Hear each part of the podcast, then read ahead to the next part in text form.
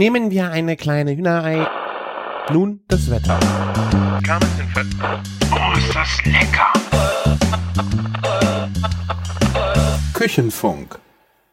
Herzlich willkommen zur 160. Folge Küchenfunk. Mein Name ist Christian von Küchenjunge.com und wir sind in der ersten Folge unserer kleinen Urlaubsedition, denn ihr erwischt uns gerade voll im Urlaub. Wir hatten eigentlich vor, noch vor dem Urlaub noch was aufzunehmen, aber wie es nun mal so läuft, gerade mit der letzten Woche, bevor man in den Urlaub startet, ist einfach viel zu viel, äh, was man um die Ohren hat. Martin äh, hat auch noch große Projekte am Start, wie ihr vielleicht bei ihm jetzt schon auf Instagram schon was gesehen habt, aber vielleicht erzählt er euch dazu selber was. Deswegen haben wir uns für diese Zeit, äh, weil wir auch noch zeitgleich Urlaub, bei, also beide gleichzeitig Urlaub haben, überlegt, dass wir aus dem Urlaub dem anderen, wie im letzten Jahr schon, fünf Fragen stellen und der andere kann sie beantworten. Und ja, dann wird äh, eigentlich dachte ich, dass ich das in einer Folge zusammenschneiden kann, aber Martin hatte noch keine Chance, diese Fragen zu beantworten. Um, und dann wollte ich jetzt einfach euch auch nicht so lange warten lassen, weil wir sind jetzt auch schon oh, fast eine ganze Woche drüber. Es ist jetzt äh, Donnerstagabend, wo ich das äh, hier aufnehme und nächsten Sonntag wäre es eine Woche und ich werde das gleich direkt auch online stellen, damit eure kleine, kleine Sucht auch direkt befriedigt ist. Und ja, ich werde euch jetzt einfach mal äh, in die Fragen von Martin mitnehmen und das eine oder andere äh, hat sogar mit Sachen zu tun, die ich gerne erzählen wollte. Aber ich werde mich einfach mal an diesen Fragen entlanghangeln. Frage 1 von Martin. Welche vegetarischen Gerichte würdest du in deinem Restaurant anbieten? Und jetzt sag nicht was mit Ziegenkäse oder Pilzen.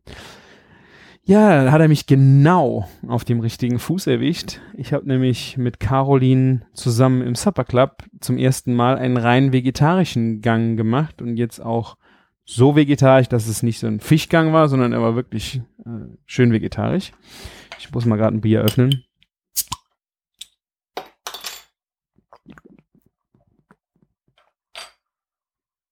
Mm.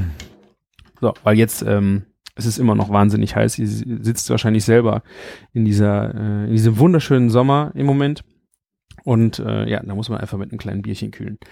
Also, im Supper Club haben wir einen vegetarischen Gang gemacht und das kam auch äh, so ganz spontan. Also ich habe zu Caroline gesagt, also irgendwie hätte ich mal Bock. Also Caroline hat eh schon mal gesagt, wir wollen mal einen ganzen vegetarischen Supper Club machen. Nur das finde ich so dermaßen anspruchsvoll, dass ich da jetzt sagte, lass uns erstmal klein anfangen. Und dann kam ich mit der Idee, komm, wir machen nur einen Gang.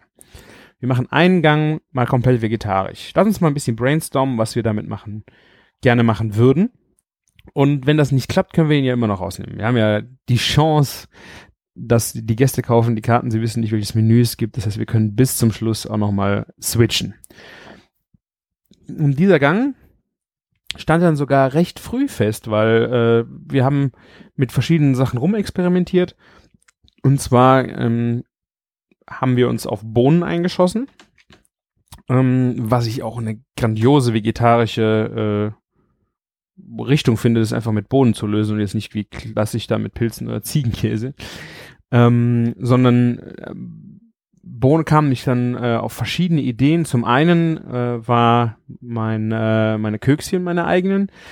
In dem Supper Club haben wir ja immer sehr gerne, dass wir den Leuten auch was mitbringen, was wir das ganze Jahr überlebt haben. Und äh, gerade im letzten Jahr habe ich ja das Kökschen selber angebaut und äh, die ganzen Schoten also getrocknet und die Bohnen getrocknet und dann auch eingefroren. Ihr habt das ja hier im Küchenfunk bereits gehört.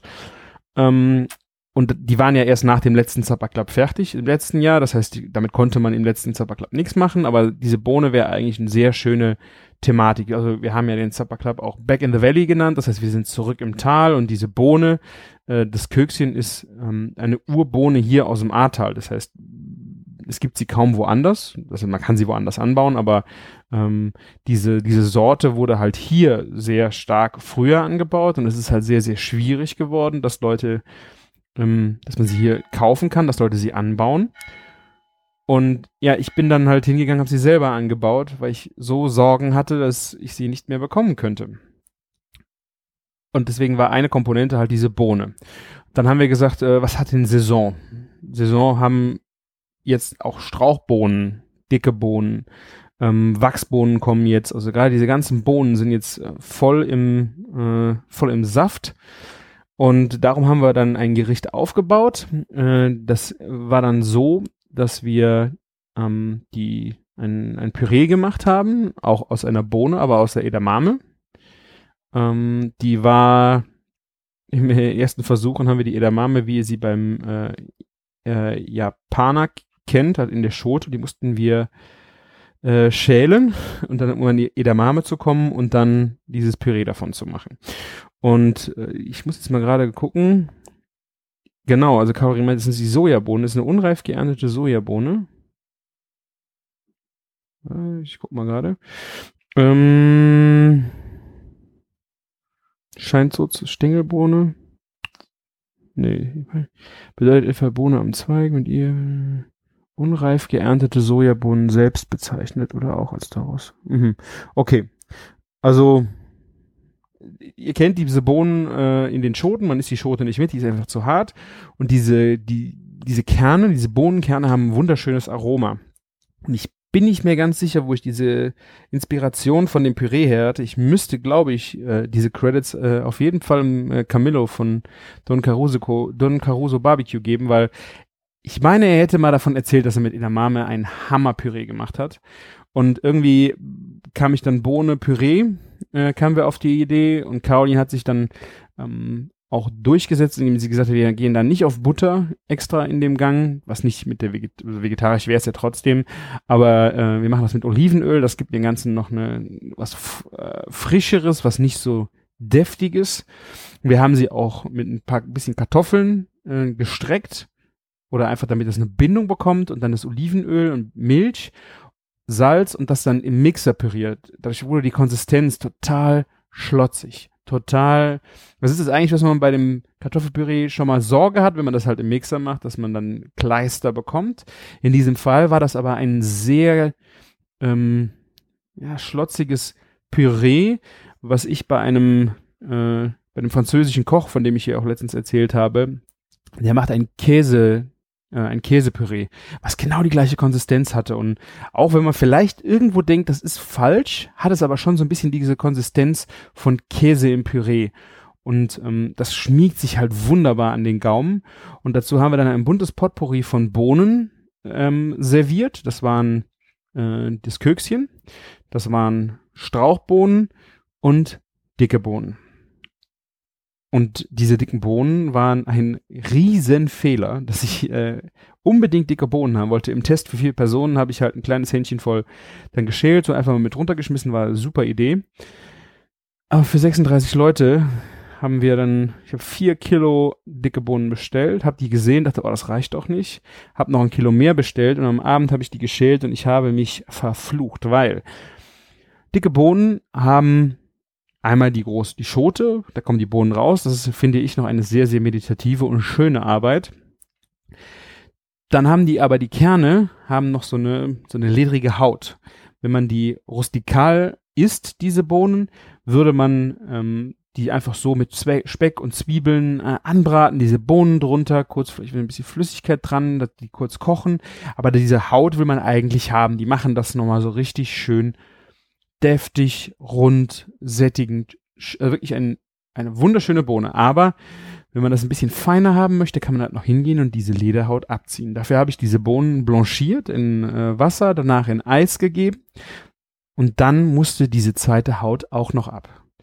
Und also es ist wirklich eine eine Arbeit für jemanden, der Vater und Mutter erschlagen hat, die äh, das war einfach. Ich habe die äh, an dem Abend das war am Abend vor dem Supper Club, habe ich bei der Hälfte, ich habe die alle geschält, die, die erste Schälung gemacht. Und dann die zweite aus dem, aus der Lederhaut habe ich bis zur Hälfte gemacht dann habe ich die Segel gestrichen und gesagt, wir müssen das dann morgen machen. Wenn wir noch Zeit haben, äh, oder vielleicht hat noch irgendwer da Lust äh, zu helfen, der noch da rumturnte. Ähm, und so war es dann auch. Die haben äh, uns dann noch geholfen. Wir haben dann fast alle Bohnen dann auch noch geschält bekommen. Aber das war äh, das war echt ein Fail, weil das dermaßen viel Arbeit war. Okay, also wir haben das Edamame-Püree, wir haben die Bohnen. Ähm, und dann habe ich halt noch mit meinem Dörrautomaten rumgespielt, weil wir an der Stelle äh, eigentlich ganz schön nochmal mit der Textur, mit diesem Gedörrten arbeiten konnten, einfach auch mit der Aromenkonzentration. Erster Gedanke war, glaube ich, sogar, dass ich ein Selleriepüree mache aus Sellerie, den ich vorher dörre, aber nicht komplett. Also das heißt, dass ich dem Wasser entziehe, um den Geschmack zu konzentrieren und dann nur in äh, Milch und Sahne koche und dann äh, ein Püree davon mache, um das einfach nochmal ein viel intensi äh, intensiveres äh, Aroma äh, reinzubekommen. Aber dann war bei Sellerie, hat halt, hat Sellerie Saison, ist das wirklich gut? Edamame ist jetzt auch ein Produkt gewesen, was wir, ähm, ja, das ist jetzt auch ein TK-Produkt gewesen, aber es war halt näher mit der Bohne am Thema, deswegen haben wir uns, sind wir umgeschwenkt vom Selleriepüree rüber zum, äh, zur Edamame, die wir dann zum Glück auch geschält, gefroren kaufen konnten, ohne Schoten da habe ich dann auch äh, nochmal nachgeschaut, weil wenn wir die Menge äh, geschälte Edamame hätten auch noch schälen müssen, dann wäre ich nach den dicken Bohnen, glaube ich, äh, hätte ich die Segel gestrichen, hätte ich gar nicht mehr aufgelaufen. Nee, Spaß.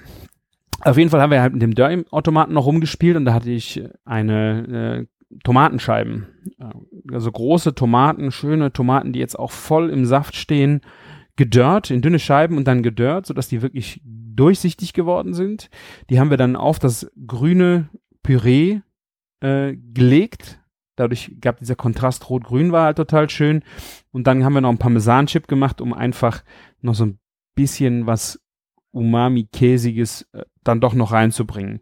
Und unser Clou war bei diesem Gang dann ein äh, Salz, das bestand, ja, das war kein Salz, das war ein gedörrte Oliven, ähm, Kalamata-Oliven, bisschen klein geschnitten, gedörrt und dann mit Haselnuss krokant gemischt.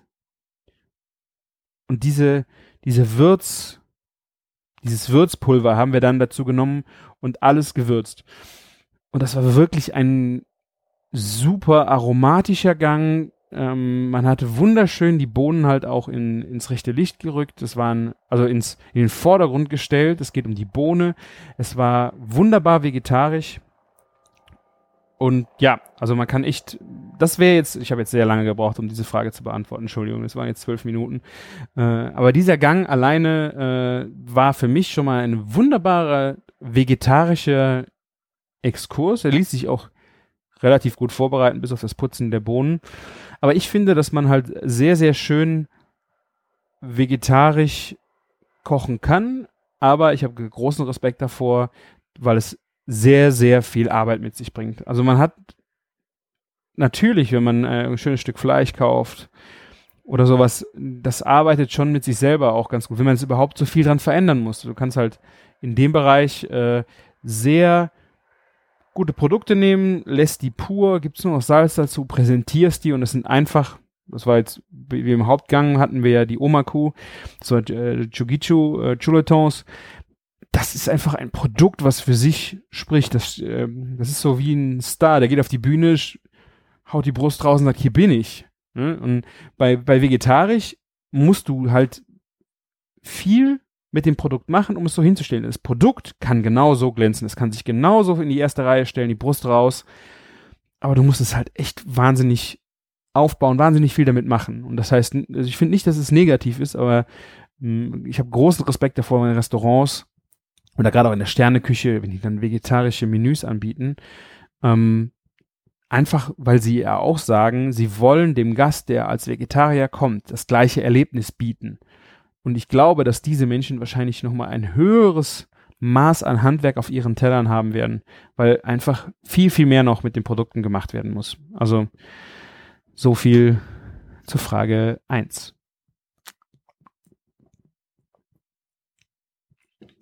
Frage zwei: Wie schaut die Zukunft deines Supperclubs aus?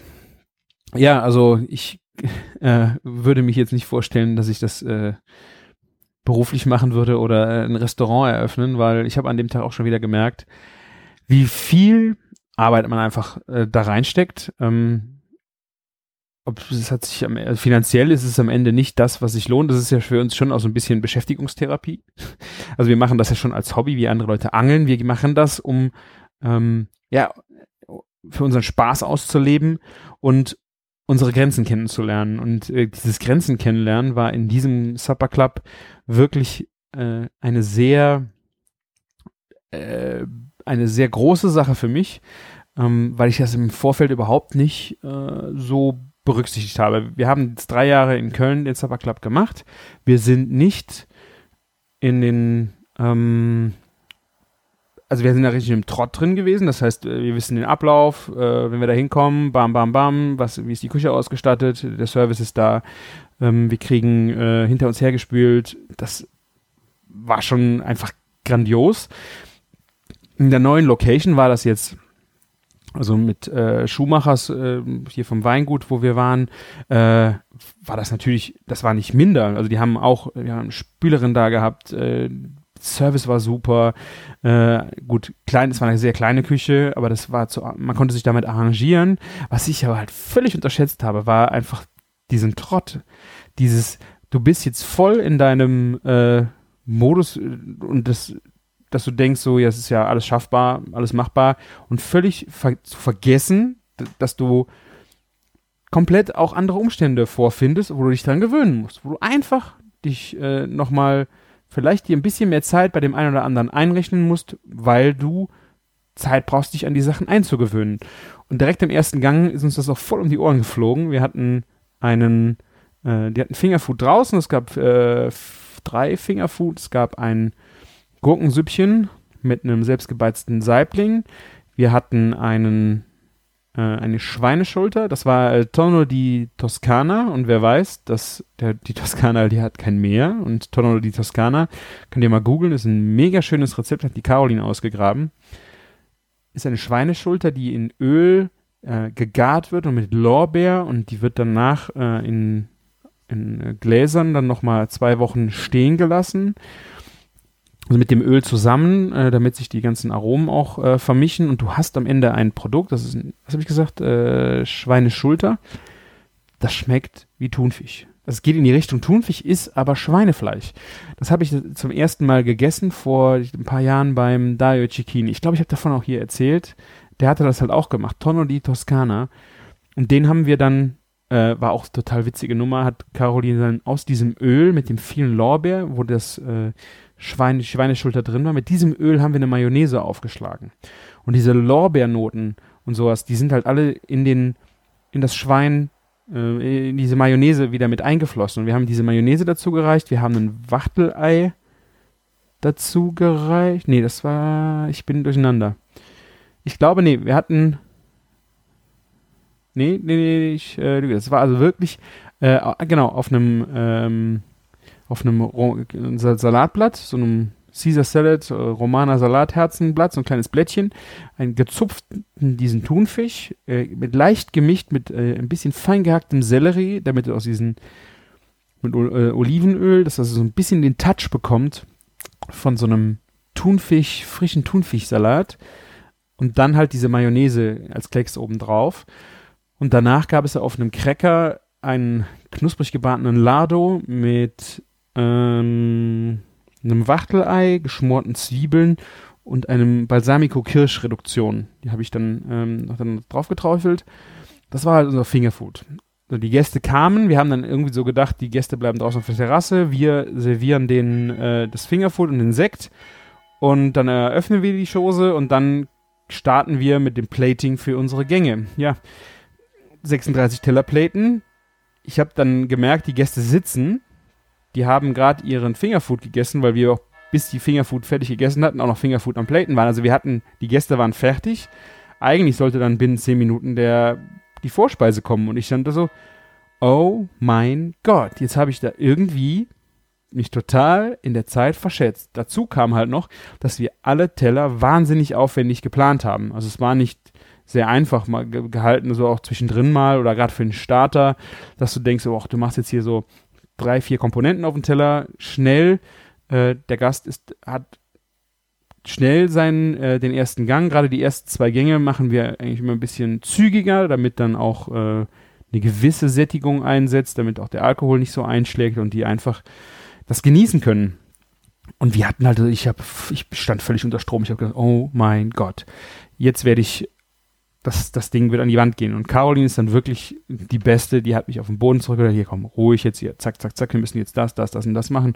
Und dann habe ich mich so gefangen. Nach dem Gang war ich auch wieder relativ entspannt. Ähm, aber es war halt auch ein sehr, sehr aufwendiger Gang. Wir hatten, äh, das war das Lachs-Tatar unter der Rauch, also äh, Rauchglosche mit äh, Wasabi-Mayonnaise, Wasabi-Crunch und Forellenkaviar und äh, rote Beete-Chips. Also bei den, bei den Komponenten seht ihr schon, wie viele Gänge pro Teller da dran sind. Und das habe ich natürlich völlig unterschätzt und bin da, ja. Naja, also allein den Rauch später unter die Gloschen zu kriegen, das waren kleine Weggläser an dem äh, äh, Tatar. Naja, äh, so ging das dann. Und äh, ja, das ist so, der, für so einen Supper Club das ist wirklich schön, wenn man das einmal im Jahr macht. Vielleicht kriegen wir es auch zweimal im Jahr hin. Äh, Fände ich schon eine schöne Entwicklung. Aber ganz wichtig finde ich, äh, dass wir einfach uns weiterentwickeln. Und deswegen, also wenn das in Köln findet sie leider nicht mehr statt. Ich glaube, hätte es nochmal stattgefunden, gefunden, hätten wir uns auch nicht mehr dazu entschieden, nochmal mitzumachen, weil ich eigentlich auch ein Freund davon bin, sich einfach auch weiterzuentwickeln und zu verändern und da einfach auch Spannung wieder reinzubringen. Weil ähm, wenn die Leute kommen, die kommen halt nicht, zum, blöd gesprochen, zehn Jahre zum gleichen. Warum sollen sie zehn Jahre zum gleichen kommen? Natürlich macht man ein anderes Menü und aber im Grunde wird es erst richtig spannend, wenn es sich ständig verändert. Und diese Veränderung, die wir jetzt in diesem Jahr gemacht haben, indem wir wieder zurückgegangen sind, ist groß, dass wir, wir wären ja gerne auch in die, unsere Gärtnerei gegangen, aber das haben wir jetzt für diesen Sprung zurück äh, auch nicht so geschafft, weil Jetzt im Nachhinein noch viel, viel mehr, würde ich sagen, weil wir keine Infrastruktur hatten. Ich meine, wir haben es beim ersten Mal hingekriegt. Aber wenn wir diese ambitionierten Teller in der Gärtnerei gemacht hätten, ich glaube, dann wären wir richtig ins Schwimmen gekommen. Und äh, wir hatten mega Support in dem äh, Weingut. Die äh, Paul und Anne Schumacher, die waren auch in den ersten Gängen, äh, fingen direkt an, die haben uns geholfen beim Platen, weil wir ja auch in Köln nie Hilfe beim Platen brauchten, so richtig, äh, haben wir da halt volle Unterstützung bekommen. Das war auch, das war nötig und die haben, die hat denen mega Spaß gemacht. Also hier würde ich auf jeden Fall sehr, sehr gerne wieder einen Supper Club machen, weil auch die Weinbegleitung war dazu spannend. Es war wirklich ein rundum schöner, schöner Event. Und es hat allen, die da waren, ob jetzt Gast oder Service, ob äh, die, äh, die Schuhmachers, uns, also es war ein rundum gelungener Abend. Das werden wir auf jeden Fall wiederholen. Also wir werden sicherlich wie das Supper Clubs, wir machen das auf jeden Fall weiter. Den Spaß bringt es auf jeden Fall. Dieser Supper Club, muss ich aber sagen, hat mich auf jeden Fall da nochmal ein Stück weit geerdet. Äh, auch wenn ich Teller jetzt nochmal überlege oder Gerichte, auch mit Caroline zusammen für den nächsten Supper Club, werde ich auf jeden Fall diese Hoch 36 Komponente äh, da nochmal im Hinterkopf behalten. Und ja, also Supper Club immer wieder gerne. Es ist der, das Feedback im diesmaligen, diesjährigen Supper Club waren unglaublich. Also ich habe, also wir haben noch nie so ein großes Feedback bekommen, also so ein großes wie jetzt. Es sind immer wieder schöne Feedbacks, die man nach den letzten bekommen hat, aber das hier war jetzt wirklich äh, überwältigend. Also wirklich wow.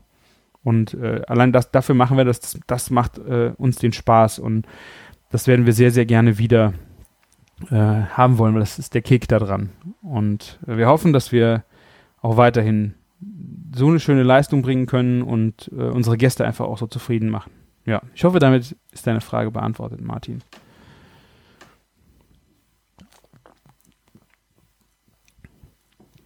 Kann man Bier trinken als Trenner verwenden? Das war es mich dann gerade, ja. Dritte Frage. Könntest du dir vorstellen, hauptberuflich zu bloggen? Ganz ehrlich, Nö. Also ich, ich äh, tue mich da wahnsinnig schwer mit. Ähm, generell mit Selbstständigkeit muss ich sagen, großen Respekt vor Leuten, die das machen. Jetzt, äh, wo ich Familie habe, einfach noch mehr, dass ich sage, boah, ich möchte, möchte Sicherheit. Also mir ist generell schon immer Sicherheit wichtig gewesen und ich glaube, ich habe da nicht die Eier für, das zu machen, dass ich äh, das hauptberuflich mache, auf eigenen Füßen stehe. Ich habe ich habe eine Familie zu ernähren. Meine Frau, gut, die äh, ernährt uns auch sehr, sehr gut. Ähm, man könnte das ich könnte das vielleicht mal versuchen. Aber ich glaube, dass ich mit dieser Unsicherheit äh, nicht sehr glücklich sein äh, werde. Und ja, ich finde es sehr, sehr schwierig, äh, damit hauptberuflich äh, durchzustarten. Ich habe, wie gesagt, großen Respekt davor, die das tun, gerade auch so im Bereich Food. Ähm, da passieren wirklich wunderschöne Sachen, wenn man sich hier die Leute anguckt, was die da in diesen Bereichen auch dann liefern. Aber ich bin einfach äh, zum ersten einfach der Sicherheitstyp und zum anderen habe ich einfach ein ähm, ja diese dieses Sicherheitsbedürfnis und ich kann das glaube ich auch nicht so unter Druck. Also ich ich möchte gerne Sachen machen, aber ich möchte sie nicht machen müssen. Das ist genau das gleiche wie im Restaurant. Ich möchte gerne kochen, aber ich möchte nicht gerne im Restaurant kochen, was die Leute von mir wollen. Und ich glaube, das ging, äh, egal ob du jetzt ein Restaurant selber aufmachst äh, oder du sagst, ähm, du machst das hier hauptberuflich, äh, ich will das machen, was, was worauf ich Lust habe. Und das ist halt unheimlich schwierig, wenn du ja, im Restaurant noch mehr, wenn du auch noch Leute in deinem Business hast, die du die beruflich, also du hast ja Mitarbeiter, für die hast du eine Verantwortung. Und hier bei dem Bloggen hast, bist du natürlich im ersten nur für dich selber verantwortlich, aber puh, ich finde es schwierig. Also eher, eher sehr nein. Das war jetzt mal kurz und knapp beantwortet, würde ich sagen.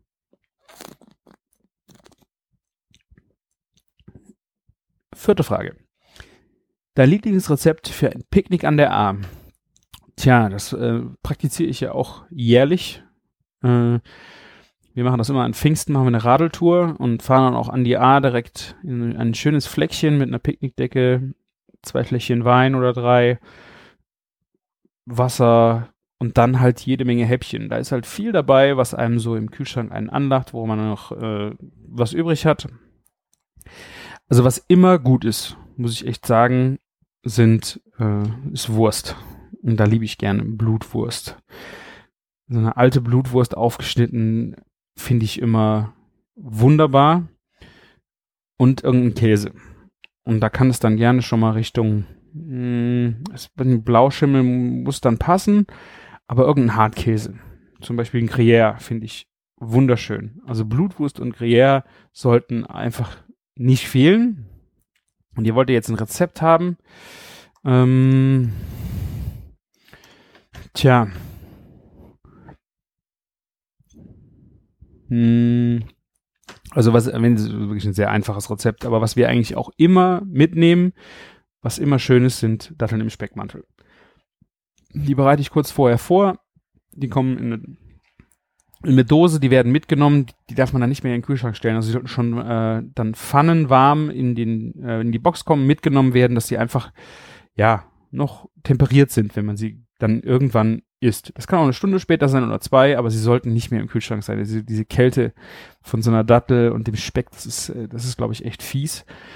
Und was ich ganz wichtig finde bei Datteln im Speckmantel ist, kauft die richtigen Datteln natürlich kauft den richtigen Bacon. Ne? Geht zum Metzger, holt euch einen schönen, geräucherten, durchwachsenen Speck. Aber ganz, ganz wichtig finde ich, die richtigen Datteln kaufen, weil diese Datteln, die ich mir immer hole bei meinem Gemüsehändler, sind so sehr marmeladig innen. Das sind nicht diese harten Knüppel, die man schon mal irgendwo bekommt und kleine Hutzel, so, so kleine Kackwürste, sondern es sind einfach richtig schöne, also das ist schon krass, wie du so eine ganze Dattel mit Speck dann auch isst, aber das ist Du kannst aber versuchen, sie durchzubeißen. Aber das ist einfach, das ist Dattel, das, da ist richtig Aroma drin. Da ist, das ist Marmelade, Zucker, das, dann dieser salzige Bacon außen drum. Also wer ganz krass sein möchte, kann dann äh, sich zum Beispiel noch ein bisschen Blauschimmelkäse oder Manchego innen reindrücken und das dann umwickeln und braten. Also das finde ich, ah, oh, also Datteln im Speckmantel sind für mich wirklich Krönung. Und was ich halt dann immer schön finde, noch eine Stange Baguette reinschmeißen. Tja. Tja, und dann mache ich halt meistens das, was noch da ist. Frikadellchen sind immer schön. Also genau das gleiche bitte machen wie bei den äh, Datteln im Speckmantel. Tut sie nicht in den Kühlschrank, nachdem ihr sie gemacht habt. Ich finde, also dieses kalte Fett sei es am Bacon, sei es in den Frikadellen, ist Mist. Auch wenn ihr, auch wenn ihr Salate macht, so einen Couscous-Salat oder sowas, ähm, ich finde, es ist super schön, wenn das einfach frisch gegessen wird und nicht, äh, wenn das Couscous-Salat im Kühlschrank steht, dann fängt er an zu pumpen. So Klumpen und sowas, ne? Wenn, dann geht dieses Körnige verloren. Also bei vielen Sachen finde ich es ganz wichtig, dass man sie zubereitet und dann lässt das lieber vier Stunden draußen stehen, wenn nicht gerade rohe Eier drin sind, und verzehrt sie dann. Ich glaube, da habt ihr dann aromatechnisch viel, viel mehr davon, wie wenn ihr das im Kühlschrank tot kühlt. Also, ja, so viel eigentlich äh, zu meinen Tipps für ein schönes äh, Picknick an der A. Kann man auf jeden Fall, tja, ja, Datteln im Speckmantel. Egal, wo ihr hingeht. Im, äh, immer mitnehmen. Und als Dip ist äh, Aioli natürlich immer, damit könnt ihr jeden glücklich machen. Aber ihr könnt auch so Dip-Varianten machen. Ich habe mir mittlerweile mal eine, eine Evernote-Datei angelegt, wo ich die ganzen Dips äh, mal sammel. Weil diese, ich vergiss die ja. Und äh, da sind so die Klassiker, die auch immer wieder von Leuten gern sich gewünscht werden, ist äh, der Lachsdip, äh, einfach Creme fraiche, Räucherlachs, Schnittlauch. Vielleicht ein bisschen Frischkäse, damit der Creme fraiche, gerade wenn ihr bei den Temperaturen Picknick macht, nicht so davonläuft und Salz. Ihr könnt von allem eigentlich, also von Lachs und Schnittlauch könnt ihr nicht zu viel reintun. Ähm, macht einfach mal so ein äh, Mix. Dieser, dieser Dip ist halt unheimlich frisch und wenn ihr ein bisschen Fisch mitnehmen wollt, ist der wunderschön.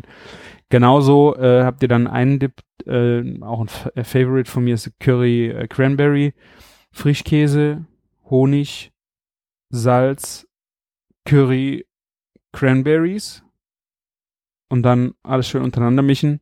Vielleicht Kurkuma, je nachdem, wenn der Curry nicht gelb genug ist, noch ein bisschen Kurkuma für die Farbe, damit das schön knackig gelb wird. Äh, und dann einfach schön mit Salz gegenwürzen. Ne? Vielleicht ein bisschen mit scharfen Curry arbeiten. Müsst ihr euch ein bisschen, aber im Grunde geht auch ganz einfach. Ein ganz normaler Curry, ein Frischkäse. Und dann Honig für die Süße ist äh, wichtig, das rundet das nochmal schön ab. Cranberries bringen eine schöne Säure und dann habt ihr Salz, bam. Das, und dann könnt ihr auch blöde Cracker mitnehmen. Das zieht auch genauso immer. Also das sind eigentlich noch so zwei Dip-Varianten, die ich euch ans Herz legen würde. Und dann seid ihr eigentlich so gut ausgestattet für so ein Picknick. Also dann müsst ihr nur noch genug Wein mitnehmen. Und was wir halt dann immer noch gerne machen, wir machen so ein kleines Snack-Picknick, äh, vernichten die zwei Flaschen Wein und fahren dann immer zum Weingut Schumacher, wo wir auch einen Supper Club gemacht haben. Da ist ja dann auch im letzten Pfingsten erst die Idee entstanden, dass wir den Supper Club da machen wollen. Also wir saßen da draußen, haben gegessen und oh, voll am Schwelgen und ich so, komm, wir können, lass uns doch mal fragen, ob sie Bock drauf haben. Das haben wir gemacht und Anne Schumacher war direkt Feuer und Flamme. Hat ein bisschen lang gedauert, bis wir den Termin noch richtig gekriegt haben. Es hat dann auch geklappt und dann war es einfach Vollgas. Super Aktion. Ja, also ich hoffe, damit habe ich deine Frage auch umfangreich beantwortet, lieber Martin. Und jetzt kommt äh, die fünfte Frage.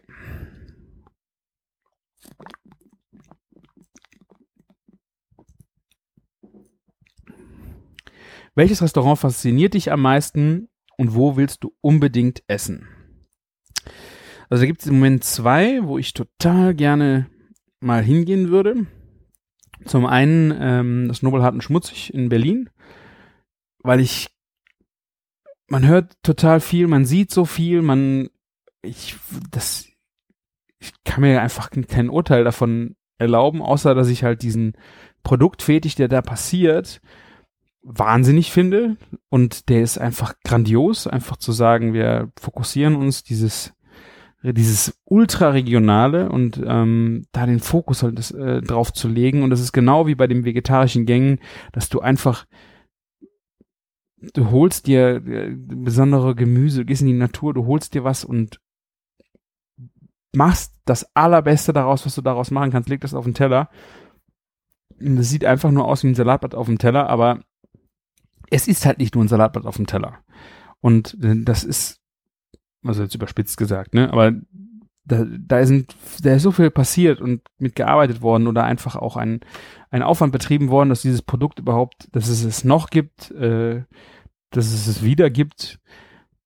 also was der Bauer oder was auch immer dann damit schon gemacht haben, gemacht hat. Also das ist auf jeden Fall äh, eines der Restaurants, äh, wo ich da auf jeden Fall sehr, sehr gerne ähm, hin möchte. Äh, eigentlich dann auch im gleichen Atemzug ähm, das Restaurant, wo auch der ähm, Uwe gearbeitet hat. Ne? Äh, ich muss jetzt mal gerade, ich muss gerade peinlicherweise dieses Thema suchen. Ah, ähm, so sein, genau. Also so sein, äh, Nobelhart und schmutzig, das sind einfach so zwei Sachen, die ich mir da super, super gerne angucken äh, möchte.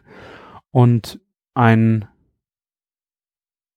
ein weiteres, das ist aber dann wirklich Zukunftszug, ist es Noma, ne? Also das ist ja die das beste Restaurant der Welt im Moment. Nee, das ist, ja gut. Äh, Massimo Bottura ist es ja auch noch in Modena. Äh, Restaurantname vergessen. Also es sind natürlich diese so zwei unerreichte Restaurantziele sind äh, dem Massimo Bottura und äh, Noma. Ne? Also es sind halt Hammerläden, da kriegt man ja wahrscheinlich keinen Tisch, genauso wie Ferran Adria. Ähm, aber erreichbare Ziele sind auf jeden Fall, äh, wo ich unbedingt äh, mir das anschauen möchte, ist es so sein und äh, nobelhart und schmutzig. Und das äh, wird bestimmt irgendwann in Kürze passieren. Äh, in Kürze, also es wird noch passieren. Die beiden Sachen möchte ich mir unheimlich gerne angucken. Und ja, da sind wir eigentlich so auch in dem in den Restaurants, wo ich unbedingt äh, mal gerne hin möchte. Und damit sind wir eigentlich schon am Ende unserer kleinen Urlaubsedition. Ich habe meiner Frau gesagt, ich bin, boah, 20 Minuten bin ich fertig, jetzt sind wir schon 36 Minuten. Naja, aber ich, man ist dann im Flow. Ich hoffe, ich habe die ersten äh, zwei Fragen nicht zu ausführlich beantwortet. Aber das war auch im Grunde, ihr habt gemerkt, ich wollte auch noch ein bisschen was vom Supper Club erzählen. Das geht nämlich jetzt bald alles in meinem Köpfchen flöten äh, immer mehr. Ich habe ein sehr, sehr schönes YouTube-Video gemacht äh, mit einem Zeitraffer vom ähm, Supper Club. Da merkt ihr auch so ein bisschen die, das, das Chaotische, weil wir haben in der kleinen Küche zuerst das Fingerfood geplatet und dann haben wir gemerkt, uh, wir dachten dann erst, wir platen vor in dem äh, in der Lagerhalle, da standen auch noch große Tische, wo wir dann halt den, ähm, die Vorplaten und die Finalplatung oder Finalisierung der Teller machen wir dann in der Küche und dann geht der Service raus. Hat alles irgendwie so nicht geklappt. Dann habe ich die Kamera nochmal umgebaut und dann habe ich es halt Ganze auch noch angereichert mit ähm, Videoschnipseln, äh, die ich von Gästen gekriegt habe, wie ich draußen die Chuletons auf dem Grill äh, in Slow-Mo wende äh, oder ja, mein eigenes Handyvideo, wie wir den Lachs gesmoked haben und, und, und, und. Also ihr seht, äh, ich glaube, es sind vier Minuten insgesamt. Also ich weiß nicht, ob es zu lang ist, aber es ist auf jeden Fall ein wunderschöner Blick über den ganzen Abend. Ähm, ihr seht da sehr, sehr viel, also behind the scenes. Ich habe es extra ohne Video, äh, ohne Ton gelassen. Also ihr könnt es einfach straight euch anschauen. Ist auf jeden Fall ein witziges Video, wen es interessiert. Ich werde es hier in den Show Notes ähm, verlinken. Äh, aber auch nochmal kurz äh, diese Choletons grillen. Ich war ja auch da war ich ja auch völlig unbedarft, ne? So mal vorher mal drüber nachgedacht. Ich, habe davon eins mal zubereitet und dann stellst du dich dahin und machst das für 36 Leute.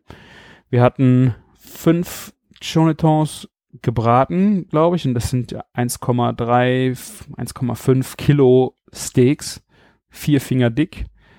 Ihr seht, ihr werdet es im Video, ihr habt es bestimmt auf Instagram gesehen, das sind richtig fette Steaks. Und ich hatte meine 57er Kugel dabei, Kugelgrill. Und ich habe mir schon, verdammt, was mache ich denn jetzt? Ich meine, der Grill war brüllend heiß und es war überall Kohle. Es war, diese Steaks sind fettig wie die Sau. Also ich habe die auf den heißen Grill gelegt und es ist halt direkt auch Fett runter in die Flamme. Es hat gebrannt, ne? Das ganze Ding hat gebrannt. Ich habe mir eine schöne Blase an die, äh, an die Finger geholt. Aber du und ich so, oh, du musst die jetzt gar kriegen, ne? Caroline war in der Küche dann am Rödeln, die hat äh, die, die Paprika und Rahmpolenta gemacht und äh, die Ochsenbacken. Äh, die, waren, die waren vorbereitet, die mussten halt nur noch heiß, aber das waren halt auch drei Komponenten, die Caroline dann in der Küche schmeißen musste und ich musste gucken, dass ich die Steaks halt auf den Punkt kriege. Ich meine, die sollten ja auch mit 42 Kernen gegessen werden, also relativ roh und aber außen auch schön knusprig. Es muss ja auch alles irgendwie noch funktionieren. Und dann haben wir halt auch äh, sehr kreativ, also standen, die ganzen Gäste standen auch auf der Terrasse und haben auch zugeguckt, wie ich das gemacht habe. Ich habe mich echt gefühlt wie Thomas Gottschalk. Ne? Ich habe dann auch beschwingt äh, von dem Erfolg der äh, vier Gänge vorher und äh, ein wenig Wein und auch viel erzählt und auch von den von den Steaks erzählt, von San Sebastian erzählt und ja, dabei halt versucht, meine Steaks irgendwie gar zu kriegen. Und ich glaube, das hat dann noch recht gut funktioniert. Aber auch da habe ich mir vorher überhaupt keine Gedanken drüber gemacht, ob das wirklich äh, funktioniert. Es hat dann, äh, wie man hier so schön sagt, aus der Lameng, einfach funktioniert. Und danach habe ich gedacht, oh mein Gott, was hast du da eigentlich gemacht? Ja, also wir haben dann den äh, Steaks nochmal runtergenommen, Rost nochmal runtergenommen. Dann haben wir die Cola äh, auf eine Seite geschoben, damit wir es einfach ein bisschen indirekter kriegen, die Hitze. Und das hat dann auch sehr gut funktioniert, dass wir sie in, im Kern einfach auf Temperatur gekriegt haben. Und äh, in dem Gang, war unser Clou dann, äh, Caroline hatte dann, äh, ich habe ich hab durchgedacht, äh, wir hatten Polenta und das ist Mais, dann habe ich die Brücke geschlagen, hey, lass uns äh, Popcorn oben drauflegen. Dann haben wir halt ein Popcorn mit Trüffeln, getrüffeltes Popcorn oben drauf gelegt und dann ja, haben wir halt diesen schönen Teller, der bei uns Seniorenteller hieß, weil wir äh, neben den äh, Chugichu Chuletons hatten wir auch Chugichu Bäckchen oder Bäckchen backen und haben dann da quasi äh, diese Ochsenbäckchen dann auch von gemacht. Also wir hatten richtig viel alte Kuh auf dem Teller. Ähm, eigentlich hatten wir auch zuerst gedacht, wir machen nur Steak. Nur Steak, damit die Leute das einfach, das Produkt verstehen. Caroline hat natürlich dann auch eingewendet zu sagen, boah, was ist denn, wenn, ich meine, das ist rohes Fleisch und Caroline war auch am Anfang skeptisch, gesagt, ich, mm, so roh esse ich nicht, hat es gegessen und war davon begeistert, aber das muss ja nicht jedem so gehen. Und dann hat sie halt, ja, mich dann auch irgendwo überzeugt, dann sind wir dann noch hingegangen, wir machen noch ein zweites Gericht, Rind, da auf, am besten dann halt ein Bäckchen, also, weil wer keine Bäckchen isst, dann kann man ihm auch nicht mehr helfen. Also ein Schmorgericht, du hast direkt schöne Soße für das Fleisch, du hast die schönen Bäckchen dabei und dann, ja, was soll da schiefgehen? Und äh, das war dann eigentlich die, die schöne Komponente, dass wir das Bäckchen haben, wir haben das Steak gehabt, äh, die Rahmpolenta und bam. Also das war mit dem Popcorn obendrauf wirklich ein äh, sehr schöner runder Gang. Und jetzt habe ich, glaube ich, noch zwei Gänge, die habe ich noch nicht erzählt. Okay, ich mach's, ich mach's kurz. es war äh, der Gang vom. Oh ne, ich habe drei, drei Gänge, es tut mir leid. Ich mach's aber wirklich ganz schnell. Äh, also es gab der erste, nach dem Fingerfood gab es den Lachs-Tatar, danach gab es die Bohnen, also den vegetarischen Gang. Dann gab es einen äh, ein schwarzes Risotto, also mit äh, Tinte, Tintenfischtinte, geschwärztes Risotto mit Calamari und äh, gebratenen kleinen Calamarettini und am Knoblauchschaum. Einfach optisch der Knaller, aromatisch, wunderschöner Fischgang, warmer Fischgang. Und dann haben wir uns überlegt, äh, wir waren ja eigentlich bei fünf Gängen und dann haben wir noch einen Überraschungsgang eingebaut, weil wir zuerst auf dem Chugicho-Teller äh, dann dachten, ähm, wir würden gern noch, wir haben ja immer eine Innerei im Supper Club und das war uns sehr, sehr wichtig, dass wir irgendwo eine Innerei untergebracht haben. Wir haben ja schon mal in jedem Schwein, Rind, da immer ein Herz, mal eine Leber und sowas. Wir haben ja immer was eingebaut.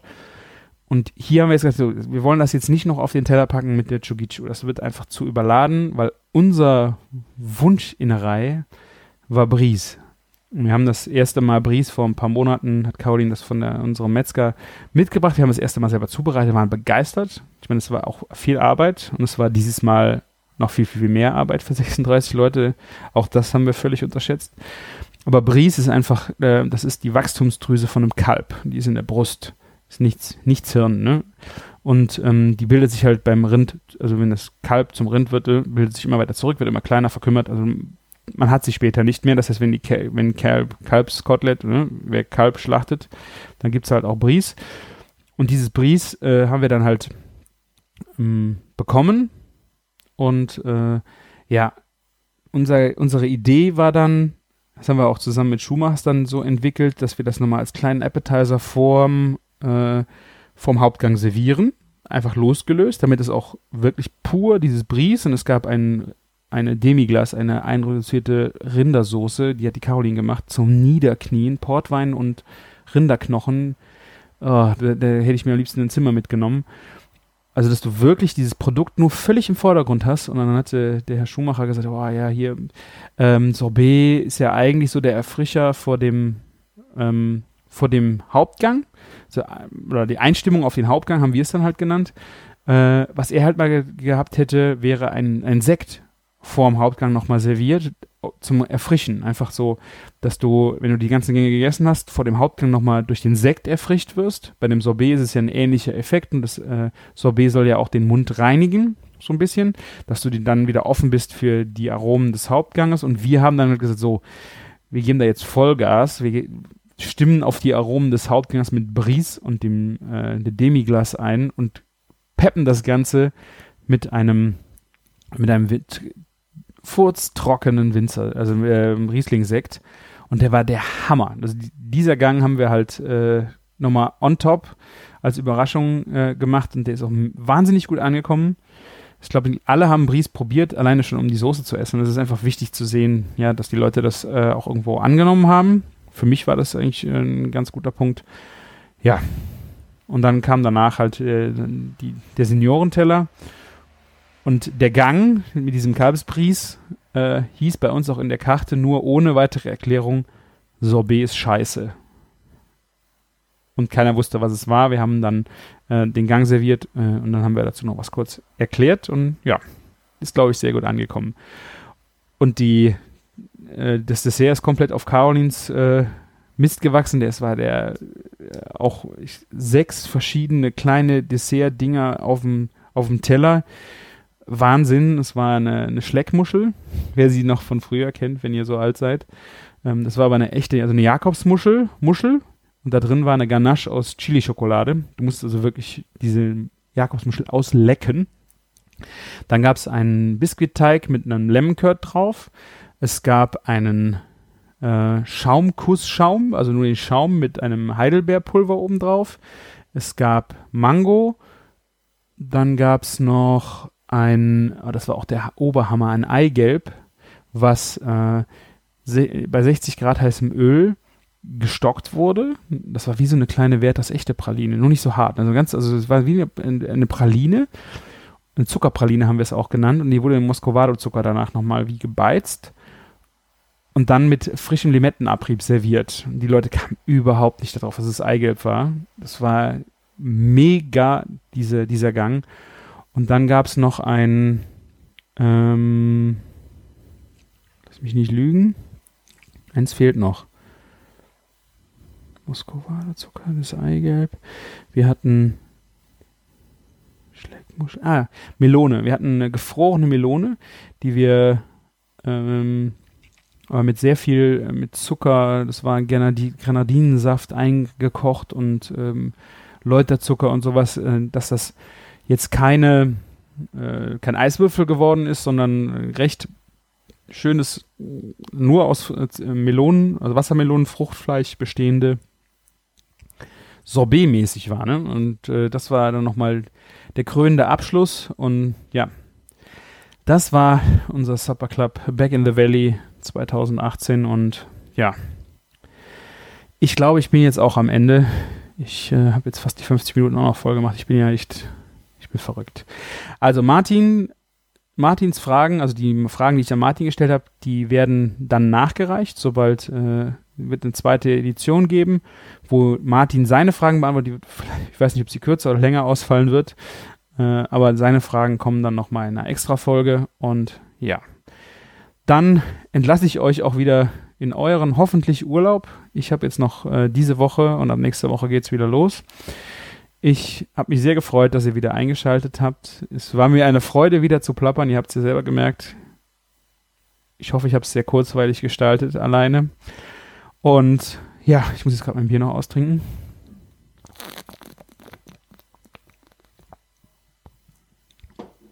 Noch nie so erfrischt worden.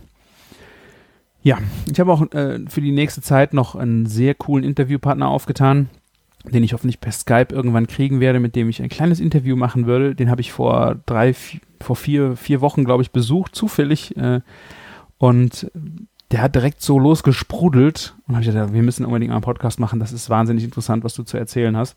Und genau das äh, werde ich dann hoffentlich in, den, der nächsten Folgen auch an euch weitergeben können. Vielen, vielen Dank. Wenn es euch gefallen hat, wenn ihr selber noch Fragen habt oder wie es beim Supper Club gewesen ist, äh, ich irgendwas nicht beantwortet habe oder ihr noch eine Detailfrage zu meinen Antworten habt, geht auf küchen-funk.de und stellt mir dort eine, äh, einen Kommentar mit euren Fragen und äh, ja, gerne auch einen Audiokommentar. Wir haben Audiokommentare erhalten. Haha, warte mal. Ich würde das jetzt euch nicht unterschlagen. Wir haben, einer hat gespendet, der Thorsten hat uns fünf Stunden auf Euphonic äh, gespendet. Das ist auch unser Thorsten, der beim Supper Club war. Also den Hörer Thorsten, vielen, vielen Dank, dass du da warst. Hat mich mega gefreut. Wir hatten echt viel, viel Spaß zusammen. Er war auch viel in der Küche hat mal geguckt. War echt sehr, sehr spaßig. Und vielen Dank für deine Spende. Und Heiko hat mir äh, auch noch eine kleine 38 Sekunden Audio-Nachricht angehangen. Die werde ich hier hinten mal dran schneiden. Könnt ihr euch dann anhören. Ich habe jetzt den, das war schon, oh, Mitte Juli. Ich habe es nicht mehr im Kopf, was es genau war. Äh, ihr hört jetzt gleich nochmal da rein. Also ihr könnt uns gerne nochmal mehr Audiokommentare senden. Geht auf iTunes, bewertet uns dort, empfehlt uns so weiter. Ihr findet äh, uns auf Instagram oder Facebook. Und wenn ihr uns was Gutes tun wollt, könnt ihr gerne unsere Insta, äh, unsere Instagram, Instagram-Wunschlisten Amazon-Wunschlisten durchforsten und uns gerne äh, Geschenke schicken. Aber wir machen das eigentlich hauptsächlich zum Spaß. Wir sind froh, wenn wir Spenden von Audio-Zeit äh, kriegen bei Auphonic. Und ja, damit bezahlen wir noch nicht den Server, aber ich habe keine Lust auf irgendein so Spökes bei, wie heißen sie jetzt, diese Refinanzierungsgedöns-Plattformen. Äh, da werde ich euch jetzt nicht mit auf den Sack gehen. Also, vielen, vielen Dank. Ihr werdet den nächsten Küchenfunk vom mit Martins Fragen hören und ich wünsche euch eine schöne Zeit. Macht's gut und lecker. Bis dann.